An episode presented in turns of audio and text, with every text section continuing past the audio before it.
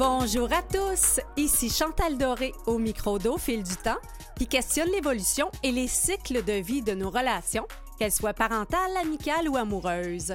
Et ça tombe bien puisque février, ben, c'est le mois du cœur. Et comme la Saint-Valentin était cette semaine, ben, on a cru bon causer avec une coach de vie amoureuse.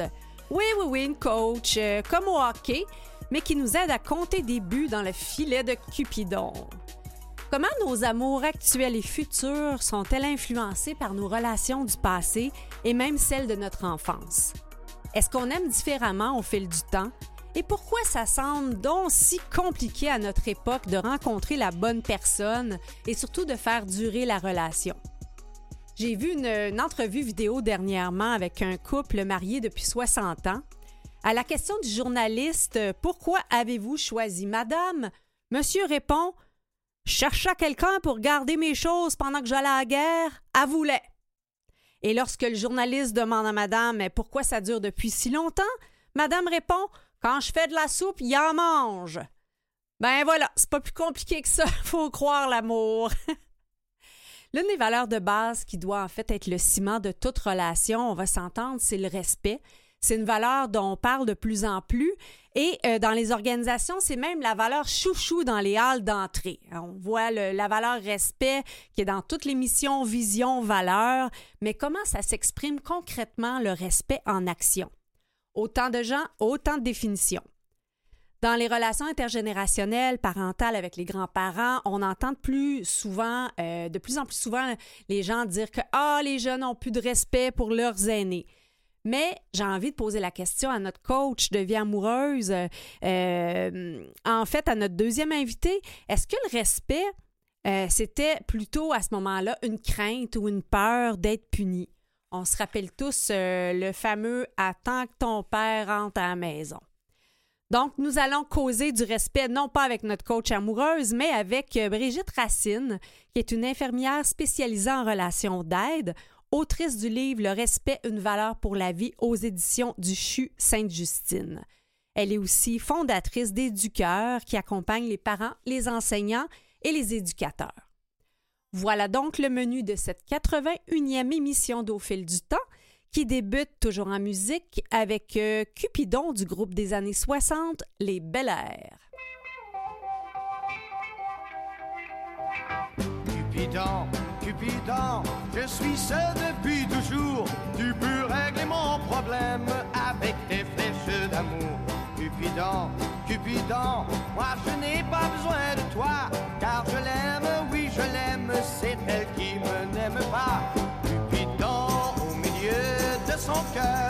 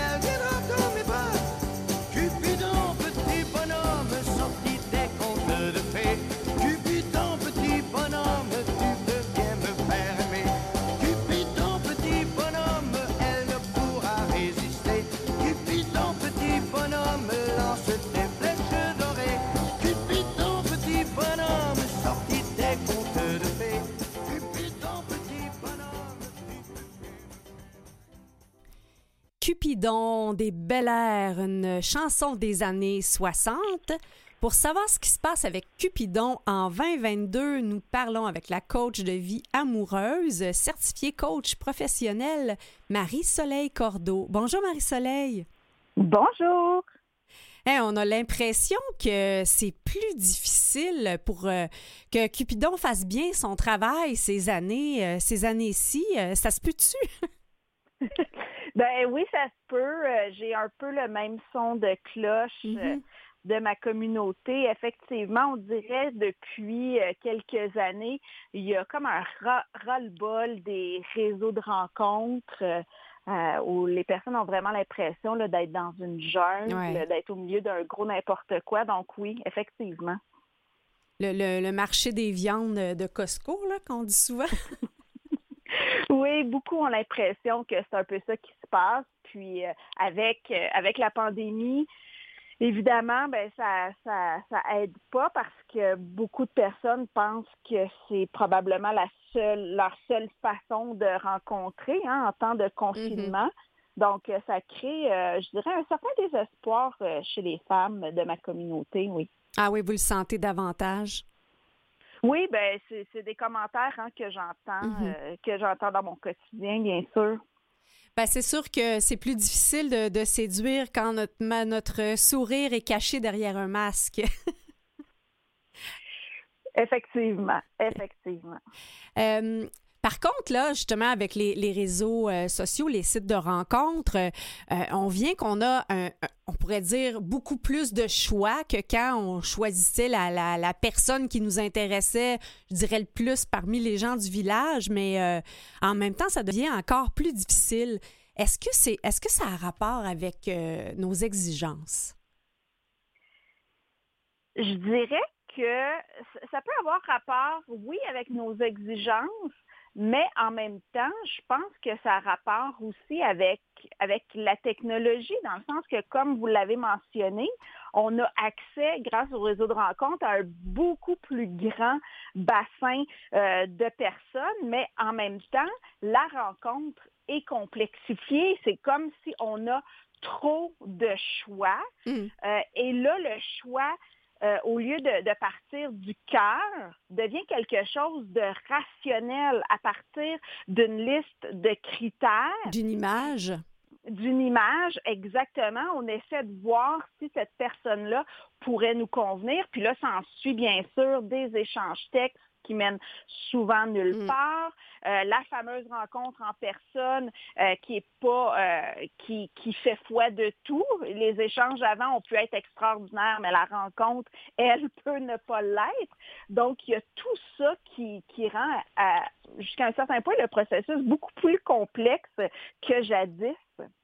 Et justement, quand on est euh, peut-être dans, la vingtaine, dans la trentaine, la quarantaine, et on est très familier avec la technologie, euh, c'est une chose, mais euh, je pense peut-être à des générations plus âgées qui savent pas toujours comment comment lire la technologie, les messages, les sous-textes. Ça devient compliqué parce que quand on parle à une personne en vrai ou au téléphone, euh, c'est une chose, mais là, par texto, euh, à quelle fréquence elle nous répond ou elle nous répond pas, euh, comment on fait pour avoir un, guide d'interprétation?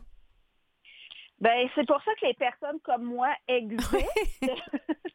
Parce qu'effectivement, dans ma clientèle, j'ai des personnes de 70 ans et plus mm-hmm. à la recherche de l'amour. Donc, euh, oui, ces personnes-là, déjà juste de, participer à un programme comme le mien, qui est un programme en ligne, c'est difficile technologiquement. Et là, tu sais, d'aller sur les réseaux, effectivement, elles doivent l'apprendre. Mais ce que je trouve extraordinaire, c'est que les personnes, les, personnes plus âgées euh, sont, euh, sont motivées euh, et, veulent passer par-dessus la barrière de la technologie. Puis avec un peu d'encadrement, elles réussissent elles aussi à trouver l'amour. Donc, je trouve ça juste fantastique. Ce que j'ai l'impression, c'est qu'on doit s'habituer à beaucoup de signatures numériques différentes, dans le sens que on peut avoir une conversation avec une personne, elle nous répond très vite, l'autre nous répond plus lentement, et on peut pas tirer de conclusion nécessairement sur l'intérêt de la personne ou pas. Sauf que à, des fois, on avait cette, cette vision-là que, bon, la personne nous a pas encore appelé, elle n'est pas intéressée, mais là, chacun a sa vitesse pour répondre à des textos. Là, on peut pas nécessairement en conclure euh, d'un intérêt ou pas. Je dirais oui et non. OK. Expliquez-nous ça. et, c'est pour ça que je trouve que la première chose à faire, c'est d'avoir beaucoup de clarté sur la personne euh, avec laquelle on, voudrait partager notre vie, donc sur son profil et sur la relation qu'on souhaite vivre pour justement être capable de, mieux naviguer là, à travers euh, à travers justement ces échanges-là, euh, être capable d'identifier quelqu'un euh, qui a les mêmes objectifs que nous versus quelqu'un qui est sur les réseaux juste par solitude pour passer le temps, il y, a, beaucoup d'hommes euh, qui ne sont pas libres sur les réseaux mm-hmm. de rencontres et qui sont là juste pour pimenter leur vie. Donc, plus la, plus la personne sait ce qu'elle recherche et ce qu'elle veut vivre, moins elle va être à la merci justement de ce fameux temps de réponse, elle va être capable de poser les bonnes questions au bon moment, puis voir si justement euh, ça s'étire, ben, de, poser un geste, d'envoyer un message pour pour exprimer ses besoins, puis dire, écoute, ça fait un certain temps euh, qu'on communique, moi je serais rendue où j'aurais besoin qu'on se rencontre.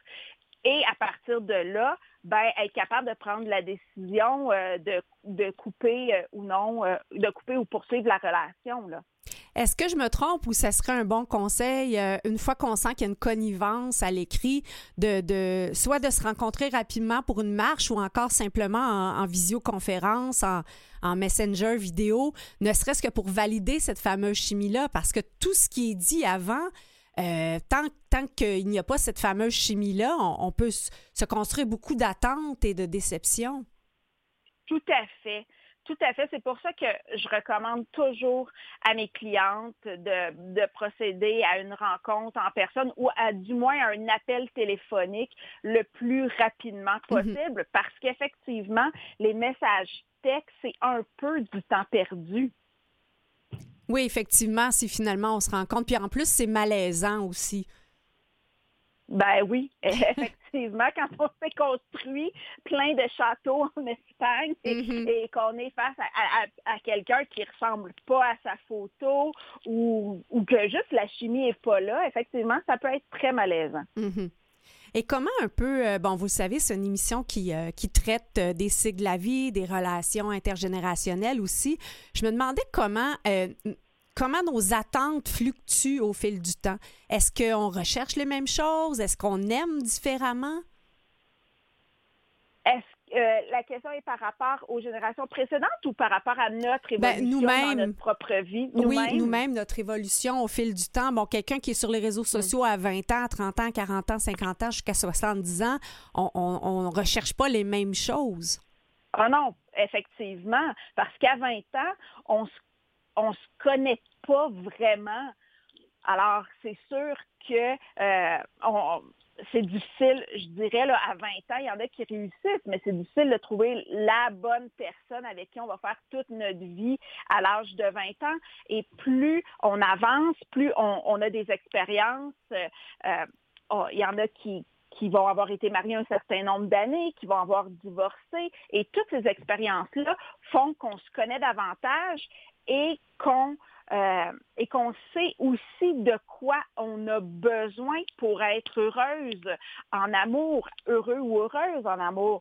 Donc, euh, c'est certain que euh, quand on puis quand on fait une vraie démarche d'introspection mm-hmm. par rapport à tout ça, ben effectivement les besoins évoluent beaucoup. Puis j'ose espérer que plus on évolue en âge et plus on se rapproche de ce de qui on est vraiment et, de ce dont on a vraiment besoin. Ben, comme vous le disiez un petit peu tout à l'heure, d'avoir la clarté sur ce qu'on veut vivre. Et euh, j'en discutais avec des amis. Quand on voit quelqu'un qui dit euh, Je viens de me séparer, je veux pas m'attacher, j'ai tout le temps le réflexe de dire ben soit formule clairement que tu cherches une relation divertissante ou encore prends le temps de t'asseoir, de faire cette introspection-là. Parce que des fois, on lit Je cherche une relation amoureuse sérieuse, mais la personne vient tout juste de se séparer. Effectivement. Puis des fois, c'est juste que la personne aussi se ment à elle-même. Mm.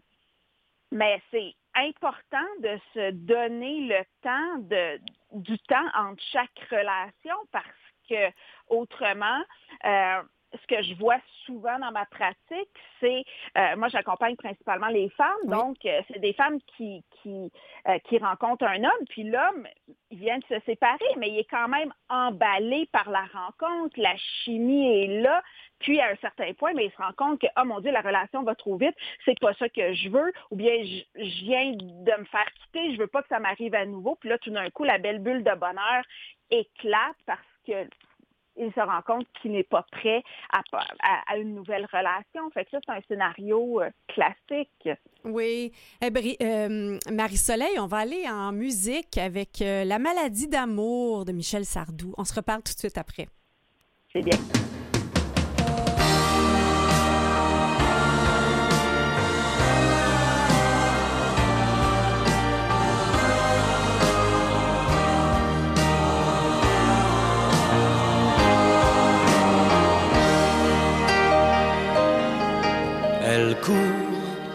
Elle court la maladie d'amour dans le cœur des enfants de 7 à 77 ans.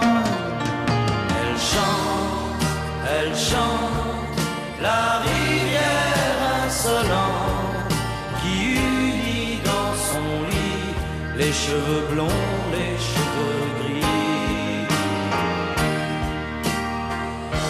fait chanter et s'agrandir le monde. Elle fait parfois souffrir tout le long d'une vie. Elle fait pleurer les femmes, elle fait crier dans l'ombre. Mais le plus douloureux, c'est quand on en guérit. Elle court, elle court, la maladie dans le cœur des enfants de 7 à 77 ans. Elle chante, elle chante la rivière insolente qui unit dans son lit les cheveux blonds, les cheveux gris.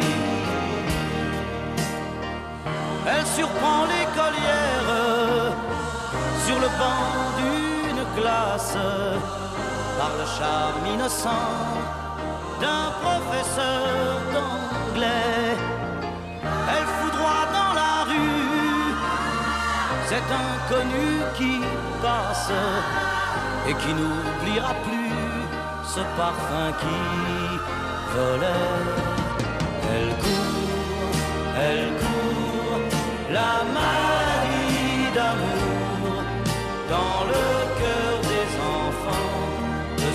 77 ans.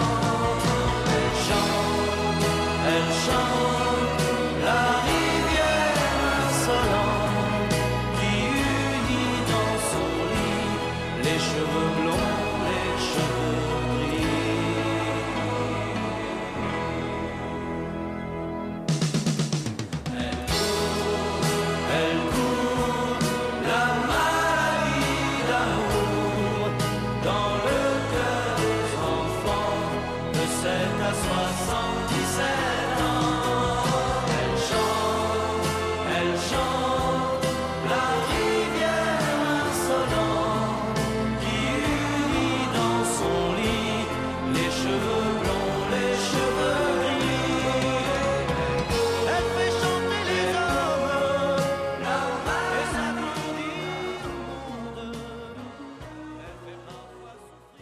La maladie d'amour de Michel Sardou. On parle de l'amour euh, pour les enfants de 7 à 77 ans avec la coach de vie amoureuse Marie-Soleil Cordeau. Marie-Soleil, euh, c'est une grosse question, là, mais euh, ça fait partie de l'introspection, je crois. Jusqu'à quel point la relation amoureuse qu'avaient nos parents influence-t-elle la nôtre? Puis comment arriver à recadrer toutes ces croyances-là qu'on a acquises? L'influence est, est, grande, je Hmm. dirais parce que c'est on, on, a grandi avec ce modèle-là sous les yeux, alors c'est c'est pas rare qu'on va le reproduire. C'est pour ça que quand on voit qu'on n'a pas beaucoup de succès en amour ou qu'on vit pas la relation amoureuse épanouissante à laquelle euh, on devrait en principe avoir droit, bien, ça vaut la peine de prendre une pause et de faire cette fameuse introspection pour voir qu'est-ce qui est dans le chemin et qu'est-ce qui me bloque de vivre la relation amoureuse de mes rêves? Et certainement que l'héritage familial est un blocage. Bien, vous venez de dire quelque chose qui me semble fondamental parce qu'on en discutait avec des amis euh, récemment. La croyance d'y avoir droit. Mm. Des, Ouais. des, des fois, c'est des, des croyances qu'on n'a pas le droit au bonheur, justement. Effectivement, puis c'est une croyance qui, qui est fortement répandue, je dirais, et qui vient euh, aussi de l'éducation. Donc, c'est pour ça qu'il il faut prendre conscience de ces croyances-là qu'on porte en nous. Puis ces croyances-là, euh, elles sont elles sont très puissantes. Puis souvent, euh, on ne sait pas qu'on on sait pas qu'on les a Mhm. parce qu'elles sont tellement intégrées. C'est c'est des choses qu'on a intégrées très jeunes. Donc, si on ne prend pas le temps de s'arrêter puis de regarder ce qui se passe à l'intérieur de nous, ce qui est dans le chemin, ben on continue à reproduire les mêmes erreurs, les mêmes échecs, relation après relation. Ah, il y en a une de ces croyances-là qui, je croyais qu'a- qu'avec euh, le féminisme euh, aurait pris le bord. J'en ai parlé avec mon fils de 18 ans. J'ai dit, écoute, est-ce que les filles de ton âge euh, aiment encore les bad boys? Je me disais, c'est fini cette histoire-là. Puis il m'a dit, ah, maman, si tu savais, il dit, moi, je suis un gentil. Puis heureusement, il y a une copine, mais euh, j'entends encore beaucoup de mes amis dire Ah, faut que je m'habitue à quelqu'un qui est gentil ou il me donne pas assez de challenge. Puis je me dis, il me semble que ça fait longtemps que cette croyance-là, elle, aurait dû être revisitée. Effectivement, les bad boys sont attirants, je dirais, beaucoup par la liberté qu'ils se donnent. Et je dirais que euh, chez, chez les femmes, ben, cet attrait-là de quelqu'un qui, qui brise les règles, qui fait un peu à sa tête est fort. À quelque part, on recherche tout plus de liberté euh, dans notre vie, de, de briser les barrières. Et avec un bad boy, c'est un peu ça, là, c'est intense et on vit des choses qu'on qu'on vit pas là, dans le quotidien. Fait que ça vient égayer, euh, ça vient égayer notre vie, mais il y a aussi une, euh, une composante au niveau de l'héritage familial que je vois quand justement le père était un peu plus distant. Ouais. Donc, pour l'enfant, c'est- une reproduction de cette relation-là oui, qui a été vécue. C'est une reproduction, exactement. C'est bien sûr inconscient, mais d'aller vers des personnes qui sont un peu inaccessibles, qui vont être un challenge, ben on reproduit cette quête-là d'amour qu'on avait envers euh, notre père. Donc c'est pour ça que euh, un homme euh, qui est gentil, qui serait prêt à tout faire pour nous, ben du coup c'est moins c'est moins attirant. Ça serait beaucoup plus sain comme relation, mais c'est moins attirant. Donc, il faut travailler notre rapport à, l'amour, à recevoir de l'amour, parce que c'est ça qui est erroné. Donc, d'apprendre à recevoir cet amour-là et à se le donner, parce que c'est difficile pour des personnes qui ont ce pattern-là de voir de l'amour dans les yeux de l'autre Mhm. Ça, ça peut jusqu'à un, à- jusqu'à un certain point être turn off Oui, mais il n'y a pas, y a pas d'une certaine manière aussi une appropriation du comportement. Par exemple, quelqu'un dont on apprécie la liberté ou la folie, mais qu'on n'ose pas, nous, être comme ça. Il n'y a pas une manière de le vivre par la projection de l'autre, alors que si on l'intègre en nous, ben l'attrait viendrait qu'à diminuer. Ça se peut? Ben, tout à fait. Tout à fait. Puis c'est le travail que je fais Mhm. avec mes clientes, de leur apprendre à tout ce que- ce qu'elles avaient tendance à aller chercher chez l'autre, ben, de le créer chez elles. Parce que c'est ça la recette du succès en amour. C'est plutôt que de penser que l'amour va être le gâteau dans ta vie, de, Mhm. de, de, de te créer une vie à toi qui est le gâteau, puis mettre l'amour sur le dessus. Donc, l'amour devient la cerise sur le gâteau. Ou la fourchette pour gâteau. manger le gâteau? C'est cela, pour le partager, exactement. Marie-Soleil, peut-être en, en terminant, euh, je me demandais, on voit souvent dans, dans beaucoup de films, là, euh, une jeune fille tannée que sa famille lui demande pourquoi elle est encore célibataire, puis là, il y a toute une histoire où un ami devient euh, le fameux... euh, le fameux euh, petit copain, mais je me demande, est-ce que c'est plus facile de nos jours d'être célibataire ouvertement, là? Ah, on a quelqu'un en studio ici qui hoche la tête, il dit oui. Ben, oui, c'est certainement plus facile, mais n'empêche que j'observe qu'il y a encore une pression Hmm. sociale Ah ouais? à être en couple. Oui, le- ce modèle-là perdure. Et en tout cas, chez les femmes que j'accompagne, c'est c'est une de leurs difficultés d'avoir un regard positif sur elles-mêmes, même si elles sont célibataires. Oui, c'est encore présent de nos jours. Au moins, on les, on les appelle plus des, des vieilles filles à partir de 25 ans.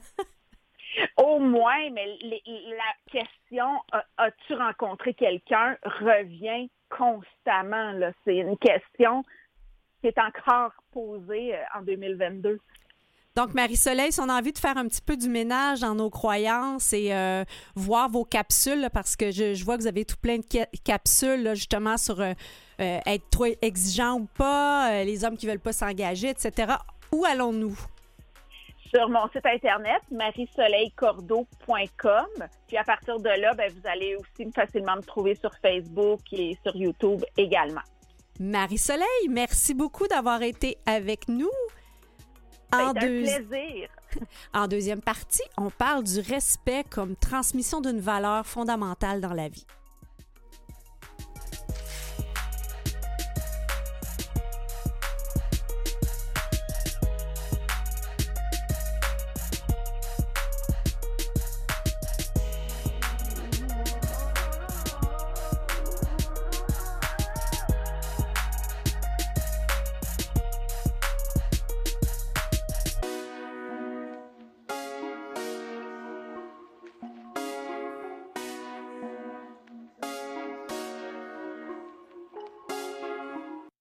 Écoutez Au fil du temps avec Chantal Doré. Si vous avez envie de poursuivre euh, votre euh, réflexion sur euh, l'amour, il y a tout plein d'épisodes qui ont parlé du sujet euh, sur canalem.vuesetvoix.com. J'attire particulièrement votre attention sur l'épisode de février 2021, S'aimer soi-même, un rempart contre l'arnaque amoureuse et notre entrevue qui a été réalisée avec la sublime Louise Portal qui fait l'éloge euh, de la solitude, un endroit où on se construit pour être prête ensuite à euh, retrouver euh, quelqu'un. C'est en mars 2021. Donc, bien sûr, canalem.vuesetvoix.com et également sur les plateformes de balado diffusion, Apple Balado, Google Podcast et Spotify. Vous savez qu'au fil du temps, on privilégie euh, la chanson francophone, mais pour introduire euh, un volet aussi fondamental que le respect en tant que valeur, si elle se perd, comment elle se transmet, euh, on ne pouvait pas passer aux côtés de cette chanson fondamentale sur le respect, que souvent on va dire R-E-S-P-E-C-T. Vous l'aurez sans doute deviné, c'est Res- Respect d'Aretha Franklin. wow-laglig.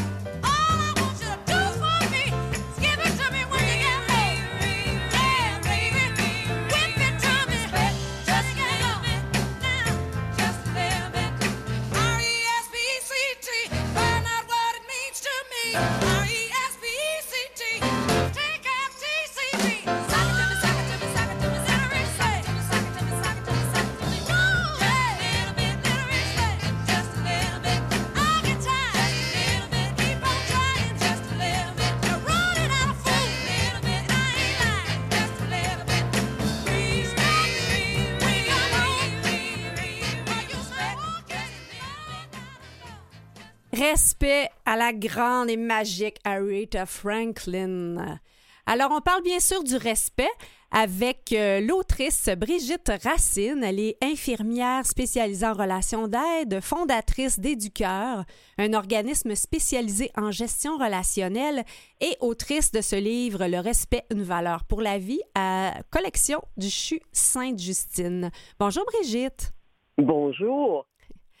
C'est j'ai tellement l'impression que le respect, on n'a pas de définition commune. C'est comme une valeur essentielle, mais elle est un peu galvaudée. Euh, hein, on voit ça partout, entre autres même dans les missions d'entreprise. Mais qu'est-ce que ça veut dire clairement le respect? C'est très, c'est, large le respect. Ouais. Euh, tout le monde demande le respect, on veut du respect, et quand on regarde euh, les réponses à ces demandes Oui, de respect, on, on s'aperçoit que il y en a beaucoup qui savent pas, beaucoup ne savent pas ce que c'est. Mm. Ben, je, je me réfère toujours au dictionnaire en premier lieu pour définir Bonne un idée. mot. Alors, la- le dictionnaire euh, Larousse et le petit Robert s'entendent pour dire que le mot le plus proche de respect, c'est considération. Mm. Alors, les deux vont mentionner que le respect, c'est un sentiment de considération envers quelqu'un, quelque chose, qui porte à, à traiter avec des égards particuliers. Alors, en résumé, là, sentiment qui porte à accorder à, quelqu'un de la considération en raison de la valeur qu'on lui accorde. Alors, si on accorde la valeur à tous les êtres sur un pied d'égalité, on va avoir du respect et de la considération envers tout le monde. Donc, Alors, oui, allez-y. Euh, En fait, quand quelqu'un euh, dit je veux du respect, est-ce que est-ce que euh, y a un exercice à savoir qu- qu'est-ce qu'on veut exactement?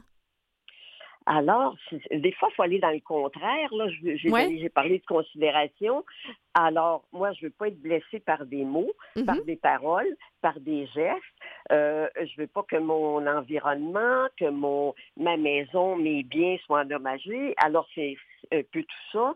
C'est, euh, mon Dieu, quand j'ai écrit ce livre-là, c'est incroyable comment je me suis fait respecter. Où j'ai réalisé qu'avant, je me faisais pas respecter. Ben, l'épicerie, vous voyez, tout le monde a le comptoir qui dit huit articles. Il y a Mhm. toujours du monde qui en, a, qui en ont 12, qui en ont 15. Et puis, la, la caissière, ben, elle n'ose pas se faire respecter de peur de perdre des clients. C'est que souvent, on se fait pas, quand on se fait pas respecter ou qu'on n'exige pas le respect des jeunes aujourd'hui, souvent, il y a des, pe- il y a des peurs, hein, il y a des peurs en dessous de ça. Mhm. Puis euh, on dit souvent de- depuis quelques années là, que ah, les enfants d'aujourd'hui n'ont plus de respect pour leurs aînés. Euh, est-ce que est-ce que on parle vraiment de respect aussi ou, à- ou avant c'était plus une, une forme de- d'autorité, voire même, voire même de peur? Alors, oui, il y a, il y a, je sais pas si on remonte à plusieurs décennies, Mhm. on était beaucoup plus respectueux. Ah, je, je- je suis dans la soixantaine. Ouais. Alors, parce qu'on était obligés. On haïssait nos parents quand ils, nous, quand ils me punissaient, je les haïssais. Mais j'étais obligée de les respecter et jamais je ne leur aurais dit ça. Je vous haïs, alors que les enfants d'aujourd'hui, où la liberté Ça se gêne pas, hein? est plus... Non que ça se gêne pas. Alors, j'entends souvent, il n'y a plus de respect, il n'y a plus de respect aujourd'hui. Et c'est vrai que dans beaucoup de lieux, et puis on peut dire que ces derniers jours, dernières semaines, Ouais. nous sommes tous et toutes témoins. Comment se fait-il qu'il y a autant de gens, pas juste des enfants, qui ne sont pas respectueux? Alors, peut-être qu'ils n'ont pas été respectés. Il y a beaucoup de causes Mm. à ça. Hein? Les enfants qui ne sont pas respectés apprennent à ne pas respecter. Ils apprennent à manquer de respect. Alors, il y a longtemps, il y avait beaucoup de soumission. Alors, Mhm. quand on est obligé, on respecte parce qu'on est obligé, c'est de la soumission. Et alors, il y a hein, plusieurs décennies, mon père, euh, par exemple, était obligé de, de il était obligé de respecter son patron, hein, de l'écouter, de, de faire ce qu'il attendait de lui. Donc, une forme de soumission. Ma mère était soumise à mon père. Mhm. Les femmes étaient obligées d'écouter les maris. Les enfants étaient obligés d'écouter les enseignants, les parents. Et alors, on est passé, c'est vrai, d'une extrême à l'autre où on s'est dit, oh, on va respecter nos enfants.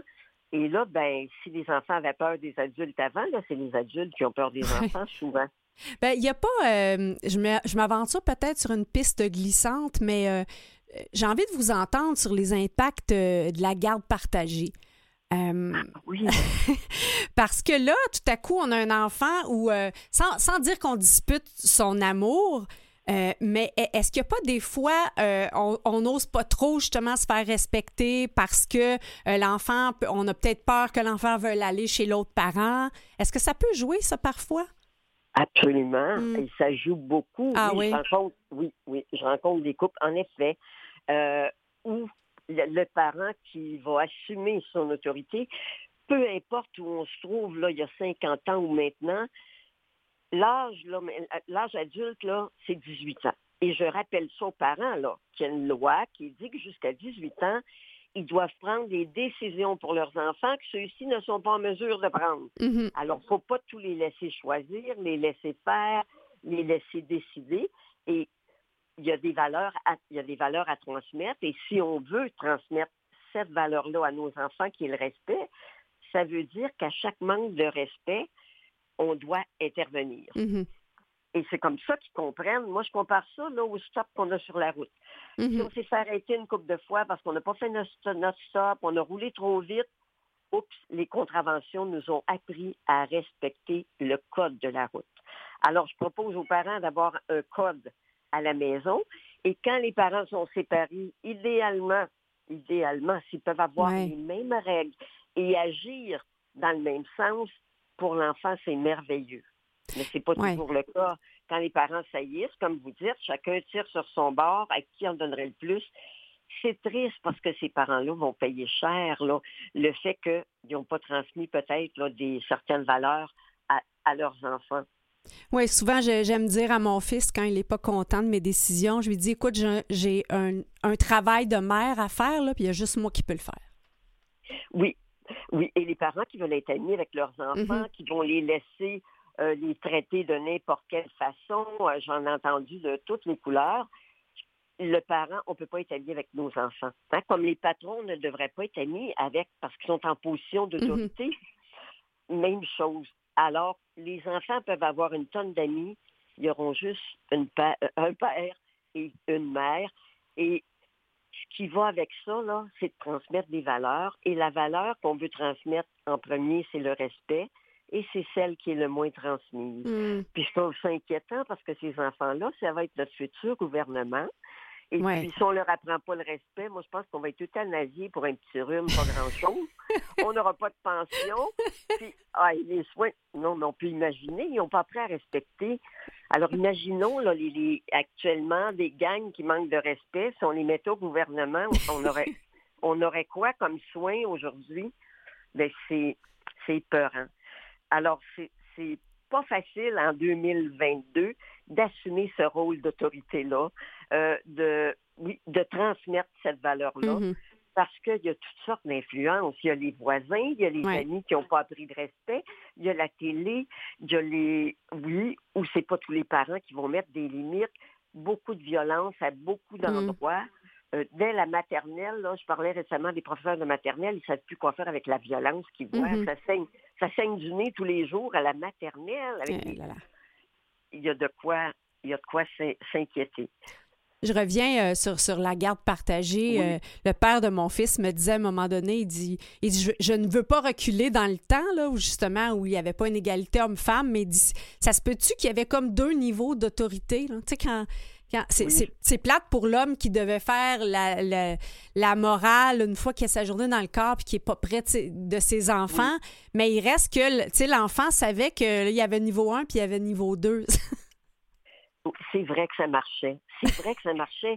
J'ai grandi là-dedans. Hum, Je pense seulement, et je pense que on doit, on doit transmettre le respect à tout prix. mhm. Mais si le respect est transmis en ne respectant pas l'enfant, on n'atteindra pas notre juste cible. Moi, on m'a appris le respect, mais en me punissant, en me privant Ouais. de, de, de, de choses qui, qui m'ont blessé puis qui ont blessé beaucoup de gens de ma génération. Moi, je suis assurée que le respect peut se transmettre en respectant les enfants et en agissant, par exemple, à chaque fois qu'il manque de respect. On parle beaucoup, respecte ta sœur, tu le sais que j'aime pas ça quand tu lui parles comme ça. Tu le sais Mhm. que maman n'aime pas ça, avoir une tape. Tu le sais. Mais ça, ça ne veut, ça ne vaut rien.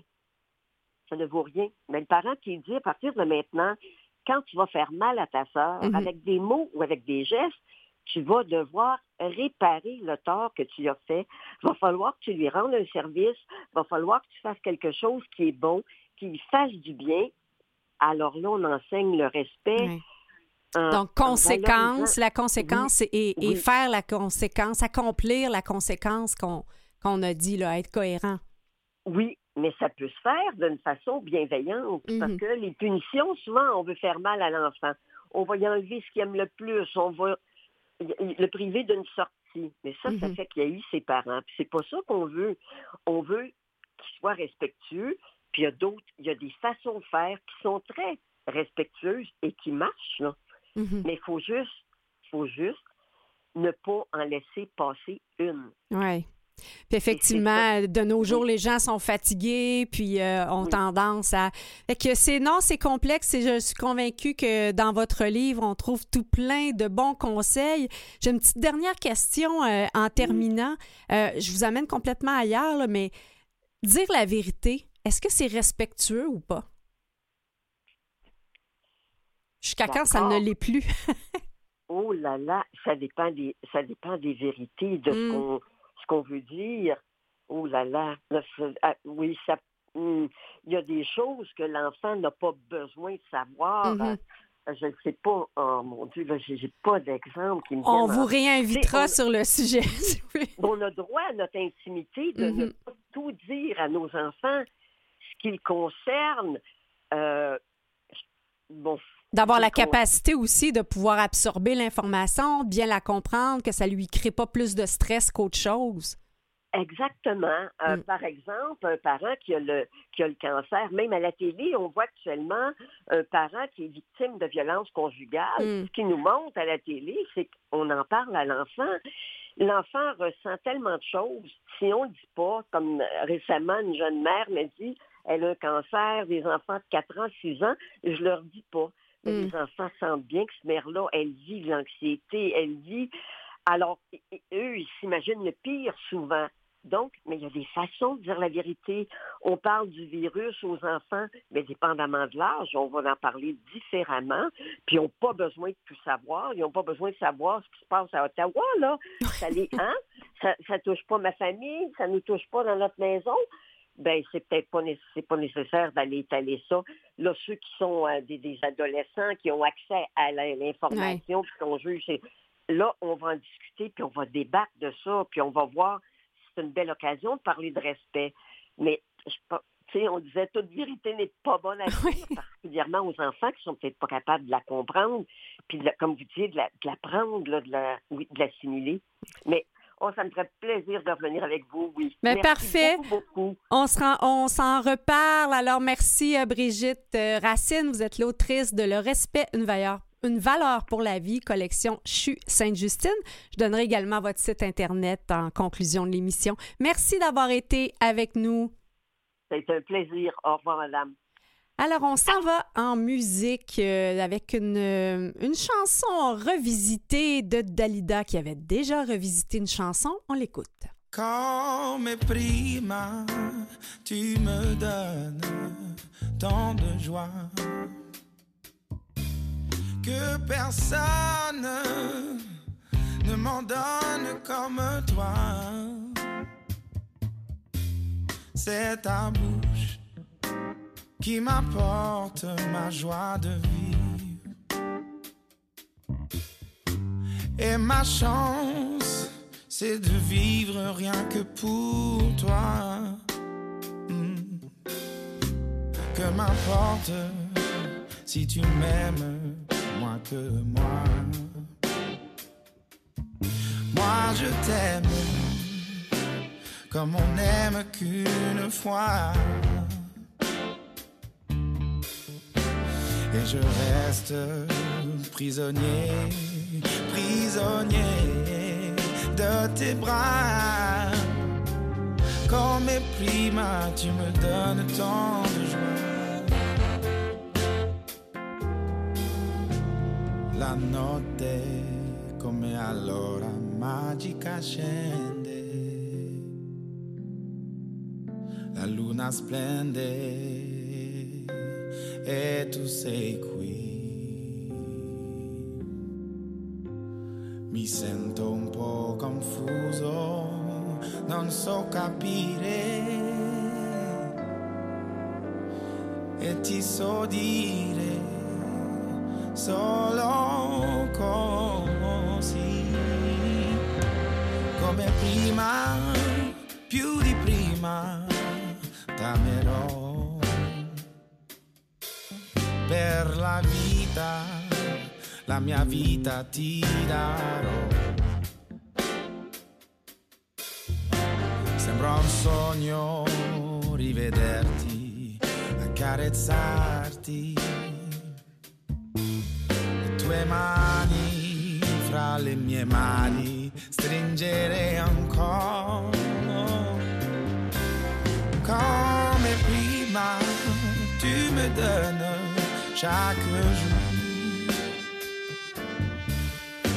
Come prima, tu me donnes tant d'amour que j'espère te le rendre tant heureux dans tes bras. Come prima come prima. Me donnes tant de, de joie. Ah,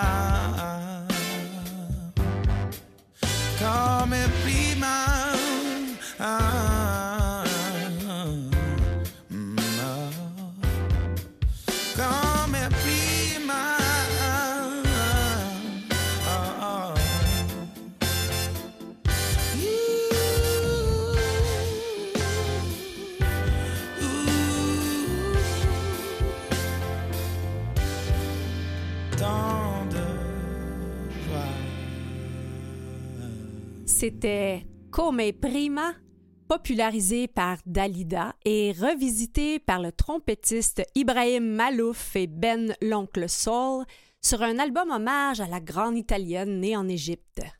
Un album qui nous offre aussi les voix d'Alain Souchon, Mélodie Gardot, Mika, Thomas Dutronc et l'autre ravissante italienne, Monica Bellucci. Vous êtes sans doute plusieurs à suivre notre belle jeunesse aux Jeux olympiques de Pékin et à avoir eu une belle pensée pour le vieux Charles Hamelin, qui, oui, à 37 ans, était à ses derniers Jeux olympiques. C'est drôle, hein? Comme 37 ans aux Olympiques, c'est vieux, alors qu'en politique, c'est vraiment jeune. Charles, Hamelin, c'est toutefois pas le plus senior des athlètes à Pékin. En gymnastique, euh, il y a Oksana Chusovitina, qui est à 46 ans à ses huitièmes Jeux olympiques. Mais ceci dit, elle est très loin du record Guinness pour l'âge d'une gymnaste. En fait, elle est à 40 ans d'écart avec l'Allemande Johanna Quass, qui a atteint ce noble record à 86 ans. Johanna, elle a remporté 11 fois des championnats de gymnastique et maintenant nonagénaire, Johanna consti- continue de faire des routines de gymnastique. Si vous tapez son nom sur... euh, euh, En fait, non, tiens, je vais vous mettre ça sur la page Facebook d'Au du temps à Canalem, un endroit où je vous invite bien sûr à donner vos commentaires. Les secrets de longévité de la dame, vous ne serez pas étonné qu'elle nous suggère de faire l'exercice trois à quatre fois semaine pour rester en mouvement et prévenir les chutes. Elle aime aussi nager et préconise un régime alimentaire à base de plantes. Merci de nous inspirer, madame. Passons maintenant à une autre source d'inspiration, Yvon Deschamps. En 1969, année de ma naissance, il a composé sa première chanson sous l'influence de Clémence Desrochers qui lui a dit Si t'as pas de punch à la fin, écris donc une chanson. Ça a été la première d'une soixantaine de chansons, dont la rigolote Les Fesses, que vous connaissez peut-être, mais ce n'est pas celle-là que nous allons écouter. Celle-ci, elle est plus sérieuse et magnifique. Elle est née dans un climat de contestation, tout juste avant la crise d'octobre qui a marqué toute une génération qui était encore dans l'esprit du peace and love. Elle est devenue, il y a quelques années, un hymne à la diversité et à l'inclusion dans la foulée des attentats de la mosquée de Québec par une version revisitée. Voici donc Aimons-nous, chanté par Ariane Moffat, La Bronze et Feu Karim Ouellet.